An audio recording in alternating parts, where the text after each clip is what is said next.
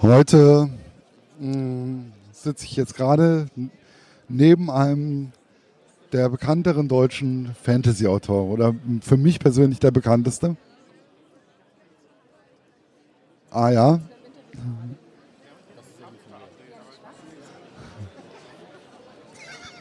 Weil ich war ja auch ein Kassettenkind. Ähm, Sie haben den Roman Vedora geschrieben, Herr Heitz. Wie kamen Sie auf die Idee, Vedora zu schreiben?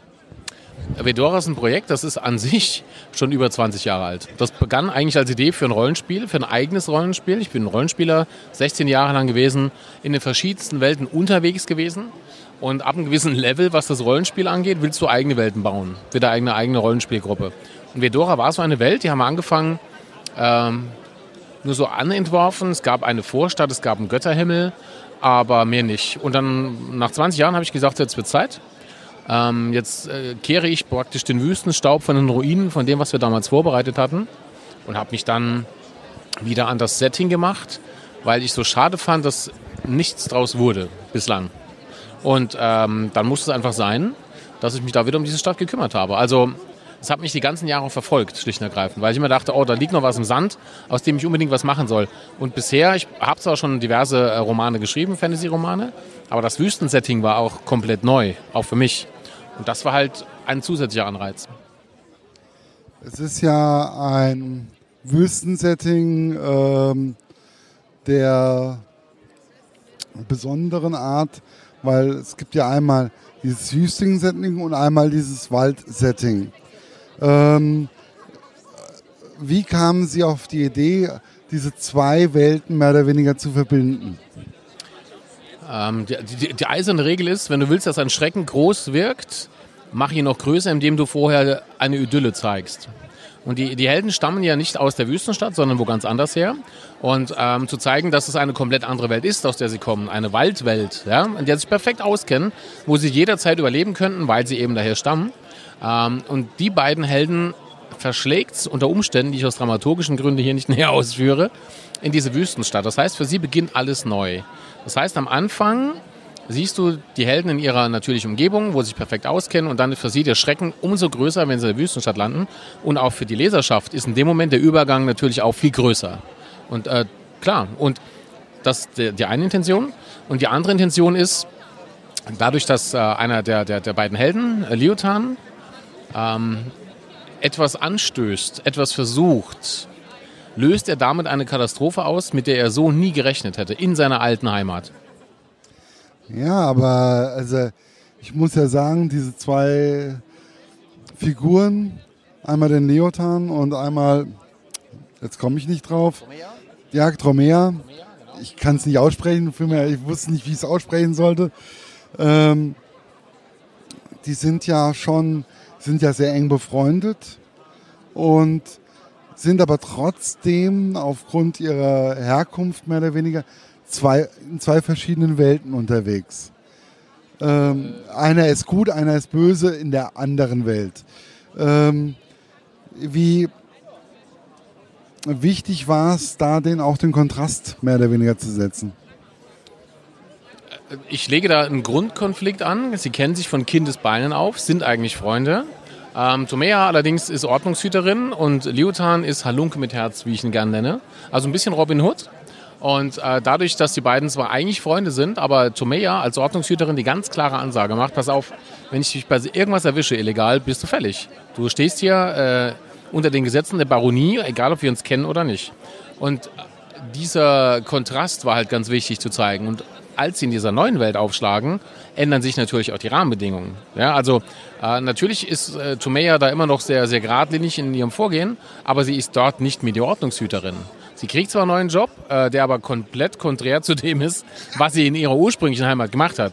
Also ohne zu viel zu spoilern, Sie wird Handlangerin, wenn man so möchte, eines Zuhälters ja, und muss für den jetzt die Drecksarbeit erledigen. Also wirklich um 100 Prozent rumgedreht, während Liotan äh, sich mehr und mehr ja schon zu einem echten Held entwickelt, der mitten in eine Intrige reingerät von Leuten, die was planen, eine Verschwörung. Und er ist jetzt plötzlich derjenige, der eine Verschwörung aufdecken muss. Also, wie schon gesagt, eben, die Vorzeichen ändern sich. Ja, es ist also, die kompletten Vorzeichen haben sich verändert und es ist einfach äh, gerade das macht das Ganze so, also ich habe das in die Hand genommen, das Buch, und ich habe dann mehr oder weniger in der Wüste gelebt, bis auf die Tatsache, dass zwischendurch mal Wald davor, dazwischen kam, weil äh, die alte Welt spielt ja immer noch eine wichtige Rolle. Oh, ähm, Gerade der Gegenspieler und ähm, der Baron beziehungsweise auch der König. Es ist sehr düster im Endeffekt, was da in dem Moment abläuft. Wie kann man sich das Schreiben in der Richtung vorstellen? Tatsächlich freut man sich immer auf den anderen Part. Es ist auch für mich dann zwischen diesen verschiedenen Settings hin und her zu springen, macht auch beim Schreiben unglaublich viel Spaß. Weil du ähm, wieder andere Personenkonstellationen hast, andere Herrschaftskonstellationen. Und in dem Moment, wo du in Telonia, in Walfo unterwegs bist, bist jetzt wieder ganz bei, bei diesem, bei Durus, dem, dem Kaufmann, der die größten Katastrophen anrichtet, was sich dann später nach und nach rausstellt. Äh, da musst du wieder umswitchen zu den anderen, zu den ehemaligen Helden, äh, die da ganz andere Probleme haben. Und das macht beim Schreiben auch unglaublich viel Spaß, weil es beim Schreiben für mich auch wieder Abwechslung bedeutet. Es ist auch so, dass es wirklich auch Abwechslung im Buch ist. Es ist eine gesunde Mischung für mich als Leser ähm, zwischen Geschwindigkeit und gelegentlich geht auch mal das Tempo ein bisschen runter. Äh, man kann sich mal wieder ein bisschen ähm, ausruhen. Nicht nur, wenn man in Telonia ist, sondern auch, wenn man in Vendora ist, äh, gibt es immer wieder Punkte, wo man wo auf die Bremse getreten wird. Wie wichtig war es Ihnen auch, die Geschwindigkeit kurz rauszunehmen? Das ist enorm wichtig, weil der Leser sich ja zwischendurch an ganz viele neue Begriffe und an neue Welten gewöhnen muss. Wenn ich ja mit Vollgas durchs Buch renne und treibe die Handlung gnadlos immer voran, kann es passieren, dass der Leser aussteigt und sagt, das ist mir jetzt alles zu viel und zu schnell. Ähm, deshalb die, die, die Atempausen, deshalb die ruhigen Szenen aber auch in denen passiert was. Also es wird irgendwas erklärt, aber eher behutsam. Jetzt nicht wieder Vollgas, die Schwerter raus in Action oder äh, riesenschnelle Dialoge, aber gerade diese Ruhephase ist wie in der Musik. Du hast in der Musik auch Stücke, die mal schnell sind, mal langsam sind und der Wechsel ist das Entscheidende. Sonst wird es einfach zu anstrengend. Oder wenn es nur ruhig ist, unter Umständen auch äh, zu langweilig. Es muss immer wieder ein Wechsel ähm, genau im, ähm, auch es kann mal das Genre sich wechseln oder sonst irgendwas. Genau. Ähm, was ich extremst interessant fand, war auch die Schwerthand von Tomea. Ähm, wobei ich immer noch nicht so ganz, was mich interessiert, kommt da irgendwann auch mal eine Auflösung, wie das passiert ist, oder ist das nicht in Planung? Ähm, es wird einen zweiten Band geben nächstes Jahr, auch im Sommer, der zweite Band von Vedora. Und da gehen wir genau dieser Sache unter anderem nach. Wir sind, ähm, also die Geschichte selber im ersten Band ist abgeschlossen, die Geschichte ist erzählt, aber es gibt ganz viele Möglichkeiten, neue Geschichten zu erzählen und einige Fäden fortzuführen. Und das wird im zweiten Band passieren und auch dieser Frage gehen wir nach. Gut, weil ich war nämlich schon am Verzweifeln, ob ich vielleicht irgendwo was überlesen habe oder irgendwie dann doch ein paar Seiten überblättert habe. Ich mache das, mach das sehr gerne, dass so ein paar Rätsel immer dabei bleiben. Das ähm, mag ich einfach. Und das mochte ich tatsächlich auch früher als Leser sehr gerne. Dass immer so ein paar Sachen übrig sind oder offen sind, wo du später drüber nachdenken kannst, boah, wie wäre das wohl gewesen, wenn? Ja, ich habe nichts gegen offene Enden, ich habe nichts gegen Andeutungen, auch in anderen Romanen.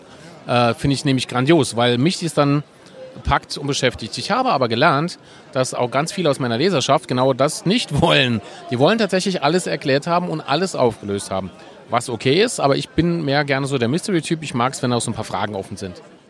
Ich finde das jetzt auch nicht schlimm. Ich habe mich da einfach nur äh, so, das war dann so eine Frage, die mich auch im Nachgang sogar, ähm, wo ich mich gestern Abend mal hingesetzt habe habe mir mal überlegt, was im Interview und dann auf einmal, kam genau diese Frage auf einmal wieder in mir hoch, ähm, weil sie mir unwahrscheinlich wichtig ist, weil mir die Person Tomea und auch der Liotan unwahrscheinlich ans Herz gewachsen sind, beide. Das freut mich, ja. Ähm, genau das ist ja der Ansatz. Wir haben viel erklärt, aber es sind ein paar Sachen offen und da freue ich mich auch wieder drauf, das Ganze zu beleuchten.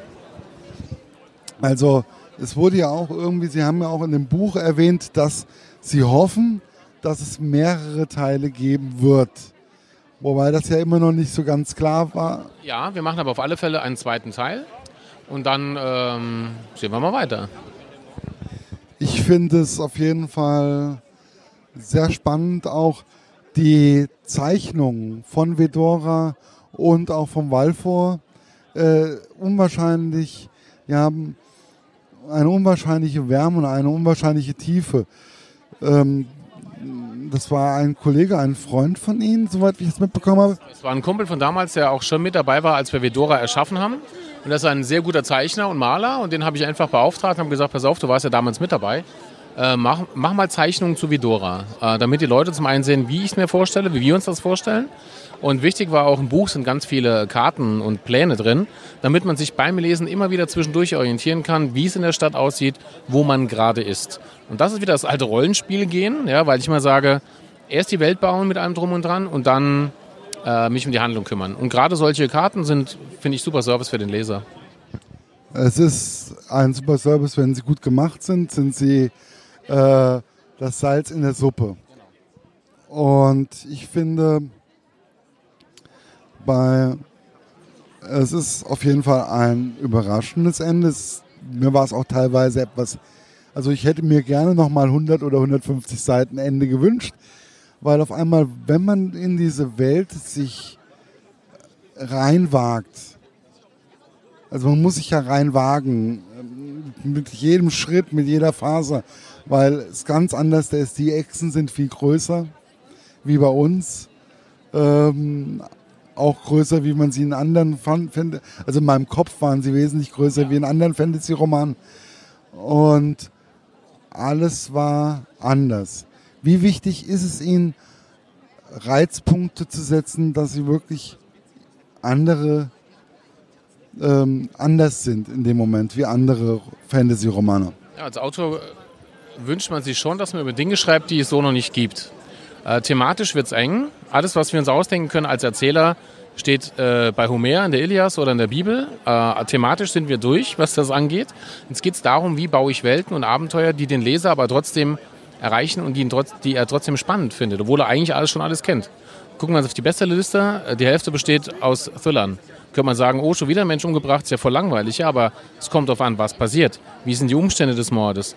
Warum ist er umgebracht worden und so weiter. Es geht immer um das Warum und wie baue ich das Ganze auf. Und da gehört eine Wüstenstadt und eine Fantasy-Stadt dazu, wo sagen, äh, Fantasy kenne ich ja schon, sagen, nee, so wie ich das gerade zeige, kennst du es noch nicht. Und das macht wieder das Interessante für den Leser aus. Wobei ich mir das auch sehr, sehr schwierig auch teilweise vorstelle, sich immer wieder eine neue Welt ähm, auszudenken oder neue Charaktere, neue Sprachen teilweise. Ähm, überhaupt gar nicht. Das klingt jetzt komisch, ist aber so. Für mich ist es überhaupt gar nicht schwer. Ich hatte jetzt vor kurzem äh, einen Roman, den neuen Roman ins Lektorat abgeliefert und hatte eine Woche Zeit, weil ich auf Rückmeldung warten musste von den Testlesern. Und in dieser einen Woche habe ich die nächste Fantasy-Welt gebaut, weil mir gerade langweilig war. Also es geht bei mir relativ flott. Dafür bin ich halt verdammt schlecht in Mathe und schlechter Handwerker. Ähm, aber dafür mache ich diese Fantasy-Sache unglaublich gern und deshalb fällt mir das unglaublich leicht. Es ist vielleicht aber auch genau das, weswegen Sie ähm, doch sehr erfolgreich sind im Fantasy-Sektor, oder? Wenn, wenn man etwas gerne schreibt oder etwas gerne macht, dann wird es meistens wesentlich besser. Also das mit äh, hundertprozentiger äh, Sicherheit. Und das gilt nicht nur fürs Schreiben, sondern für jeden Beruf, den man im Leben macht. Wenn du das Glück hast, und bei mir ist es so, wenn du das Glück hast, einen Job zu machen, der dir 100% gefällt, zu dem du 100% stehst, dann fragst du äh, weder nach Arbeitszeiten noch sonst irgendwas, weil du das machen willst. Und ich habe Wochenstunden irgendwo von 80 plus, muss man sagen. Ja, also ich arbeite mehr als irgendwelche anderen Leute. Für mich ist es aber keine gefühlte Arbeit mehr, sondern ich springe von einer kreativen Welt in die nächste, tobe mich völlig aus, habe einen Mordspaß dabei und gucke auch gar nicht auf die Uhr dabei. Das ist tatsächlich so. Und das, ja, gebe ich äh, 100% recht, das macht vermutlich den Unterschied zu anderen Berufen, ähm, wenn man halt einfach voll und ganz aufgeht in dem, was man tut. Ist so.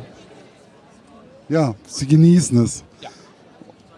ein schlauer Mann hat mal gesagt, ähm, wenn man den ich bin meinem ganzen Leben noch nie zur Arbeit gegangen. Der hat nämlich einen Beruf gehabt, der in vollem 100% ausgefüllt hat und deshalb hat er das nie als Arbeit empfunden, sondern als Tätigkeit, die sein Leben jeden Tag bereichert. Und genau das ist das, was ich gerade mache. Ja, dann, ja, ich freue mich auf jeden Fall auf das nächste, auf den nächsten Band. Äh, ja, der nächste Band kommt im Sommer Im Frühjahr kommt aber schon das nächste Buch. Ich mache immer zwei Bücher pro Jahr. Äh, indem man jeden Tag schreibt und ganz viel Spaß dabei hat. Das ist tatsächlich so. Ich brauche für einen Roman von der ersten Idee bis zum fertigen Manuskript ungefähr vier Monate. Das heißt, acht Monate gehen für zwei Bücher praktisch drauf pro Jahr und den Rest mache ich nicht frei, sondern mache irgendwelche anderen Projekte, Musicals oder sowas, weil da sind wir wieder. Ich mache das mit aller Leidenschaft. Ich erzähle Geschichten unglaublich gern. Ähm, deshalb stürze ich mich voll in die Arbeit. Ähm, beschäftigen Sie die Figuren auch gelegentlich mal zwischendurch oder kommen die klopfen die klopfen die gelegentlich mal wieder an? Äh, ab und zu zucken so alten Welten hoch, wie das jetzt bei Vedora war, ne? wo man denkt, naja, eigentlich wird es ja mal Zeit und die tauchen dann auf. Das ist tatsächlich so. Aber das jetzt, wenn ich beim anderen Projekt sitze, dass, ich sag mal, ein Charakter aus Vedora dazwischen kommt, äh, das passiert eigentlich nicht. Also spannend wird äh, das, das Buch, das jetzt, im, also nächstes Jahr zur Buchmesse kommt in Leipzig. Äh, das heißt das Teufels Gebetbuch. Und äh, spielen Sie Karten? Wissen Sie, wo die Spielkarte herkommt, historisch betrachtet? Haha, das ist so witzig. Ich habe ja, man muss nicht Geschichte studieren, um auf Ideen zu kommen. Aber der Historiker mir fragt dann immer gleich, warum oder woher. Und ich habe Karten gespielt, äh, Mau Mau, ich gebe es zu, oder auch Poker ist auch drin. Und habe dann überlegt, wo kommt das Kartenspiel eigentlich her? Wer hat denn das erfunden? Und siehe da, da kam das nächste Mystery. Es weiß keiner, wie die Spielkarten nach Europa kamen. Es gibt verschiedene Theorien, aber der erste historisch verbriefte Hinweis auf Spielkarten stammt aus dem Jahr 1367 und das war ein Verbot. Äh, der erste Aufschlag, offizielle historische Aufschlag in Karten, war ein Verbot des Kartenspiels, weil Kartenspiele im Mittelalter so um sich gegriffen haben. Die Leute haben gespielt um alles, was sie gefunden haben. Geld, Haus, Hof, äh, Vieh. Deshalb hat die Obrigkeit verboten, mit Karten gegen Einsatz zu spielen, mit Einsatz. Würfelspiele sind viel älter, hatten die Römer schon dabei. Ja, also die aber das Kartenspiel kam erst irgendwann vor 1367, sonst gibt es kein Verbot. Das folgert dann ne, der Historia, äh, Historiker. Ähm, und das fand ich spannend. Dachte mir, hey. Und als ich dann rausgefunden habe, dass keiner mit Sicherheit sagen kann, wer das Kartenspiel erfunden hat, wo es herkommt und so weiter und so fort, das ist genau der Ansatz, den man sucht, was ich vorhin gemeint habe die Geschichte, die ich dann erzähle, eine klassische Abenteuergeschichte. Es gibt ein, ein Kartenspiel, wo jede einzelne Karte eine Besonderheit hat, ein bisschen verflucht ist. Und wenn alle, was passiert wohl, wenn alle Karten auf einen Schlag in einem Spieldeck versammelt sind? Was wird dann passieren? Das ist eine klassische Abenteuer-Heldensuchgeschichte, ja, wie man sie kennt, aber die Zutaten sind das Besondere. Und ich habe vorhin, wir hatten vorhin eine äh, Veranstaltung im Lesezelt, da habe ich direkt gefragt, wer spielt Karten? 80 Prozent haben die Hand gehoben. Wer weiß, wo das Kartenspiel herkommt? Keiner hat sich gemeldet. Und das ist das Spannende an der Sache. Die ganze Welt spielt Karten und wenn du hier fragst, und woher? Uh. Und dann fangen die Leute an zu überlegen und dann freue ich mich als Autor noch mehr, wenn ich was gefunden habe, wo die Leute hinterher losgehen und selber anfangen zu recherchieren. Um den Leuten die Arbeit abzunehmen, gibt es in diesem Roman, das Teufels Gebetbuch, tatsächlich noch einen wissenschaftlichen Teil. Da schlägt der Historiker wieder durch. Hinten schön mit Fußnoten, wie es gehört, wo die Infos her sind, über äh, Wissenswertes rund um die Historie des Kartenspiels. Wow. Ja. Ähm, klingt spannend, wird spannend sein und ja, ich bin ja immer wieder geblättet. Also ja, ich kann mich nur bedanken. Ja, sehr gerne. Wünsche auf jeden Fall noch einen schönen Tag und ja.